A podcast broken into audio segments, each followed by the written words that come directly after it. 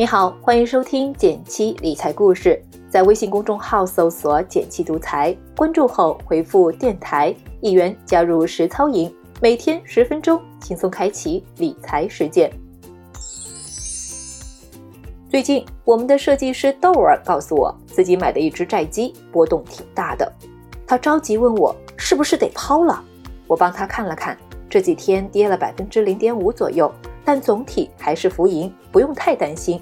豆儿说：“我本来以为它只是涨得慢，但没想到它还能跌，体验太差了。”其实买债基整体可以称得上是稳稳的幸福，但并不是不变的承诺，它是会有波动的。但最近债基波动有点大，个别产品单日就下跌超过百分之八，主要还是和暴雷的违约事件有关。今天来和大家聊一聊，这背后到底发生了什么。以后我们买的时候需要注意些什么才能避雷呢？注意点一：从规模看基金公司实力。先让我们来聊聊暴雷的产品。最近市场上跌幅最大的一只债基，在一天内就下跌超过了百分之八。这背后的原因是一家国企永煤控股违约了。永煤集团年初发了一笔债券，本来应该在上周按时偿还本金和利息，结果到期的时候却说没有钱还不了。于是买了永煤债券的债基在短时间内出现了暴跌，一下子跌幅太大，导致其他债基也都出现了一波连带效应。三 A 高级别国企发行的国债都这样，其他企业会不会也有同样的风险呢？不少债券型基金的投资者有了这样的担心，先三十六计走为上策，大规模赎回手上的基金产品，导致很多债券基金也都跟着遭殃，净值越来越低。这就好比一个高档住宅小区，先前大家都抢着来买房入住，某一天突然说一公里外要造一个化工厂，大家担心环境污染，赶紧纷纷卖出手里的房子，溜之大吉。买的人一多，不但这个小区的房价大跌，周边的房价也一起跟着跌下来了。不少朋友都跑来问我们：我买债基是为了稳，既然现在收益不让人安心了，是不是要赶紧抛掉？这就引出了我们要注意的第二个点：看清形势，不着急卖。在这种情况下，先不要慌乱，可以复盘一下自己手里的债基到底是哪种跌。如果是单日突然跌百分之二到百分之五或者以上，可能是真的踩雷了，产品背后不幸买到了违约的债券。但从全市场统计来看，只是极少的个例，多数朋友都不需要太担心。如果净值下跌幅度在百分之零点五到百分之一的，可能只是假跌，并没有买到暴雷的有毒资产，只是被消极的市场情绪错杀，小小震荡一下。耐心持有一段时间，收益还是大概率能回来的。这次事件的确让很多人心有余悸，甚至从此对债基望而生畏。其实大可不必，毕竟这次是个别企业破坏了游戏规则，为了不让风险蔓延。央妈已经及时出手，向市场释放了八千亿元的流动性，就是为了让市场安然度过这一关。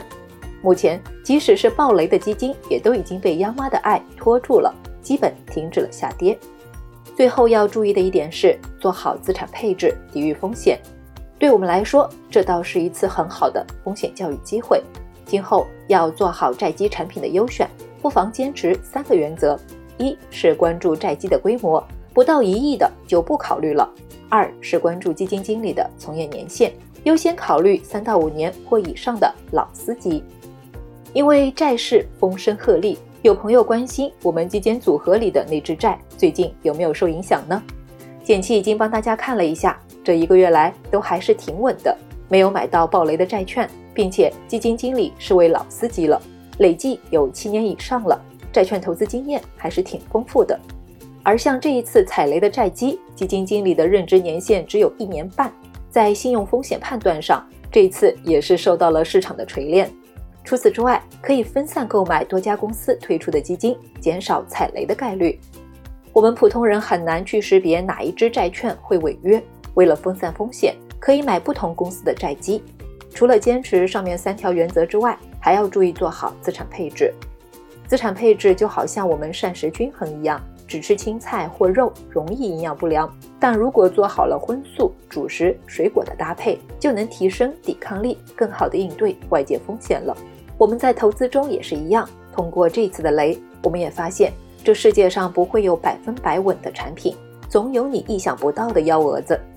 如果我们做好资产配置，配一些债，也买一些股，那么不仅能更好的管理风险，收益效果可能还会更好。我们除了购买纯债基金以外，还可以买一些指数基金来搭配定投，比如沪深三百指数，成立至今涨了将近三倍，年化收益在百分之七左右。另一个思路是买现成帮你做好配置的产品，固收加。之前我们也给大家做过科普，还没有看过这篇科普的朋友们，可以移步去简七的微信公众号。我们在“余额宝赚太少，炒股风险高，怎么破”这篇文章中有提到如何配置产品。总体来说是稳中求进，舒服一点，多赚一点的产品。不知道你们这次有没有被雷击中呢？无论是已经踩雷的，还是幸运避雷的朋友，三个原则，一个投资技巧都 get 到了吗？如果还想了解更多关于基金的小知识，可以微信搜索并关注“减七独裁”，回复“电台”会发现有意外惊喜哦。当然了，如果你一直对投资感兴趣，却不知道从哪儿下手，不妨试试加入我们的一元实操营，跟着我们来开启一场零基础、低成本的投资实践吧。好了，今天就到这里了。最后再提醒一下。微信搜索并关注“减七独裁”，记得回复“电台”，真的会有意外惊喜哦！快去试试吧。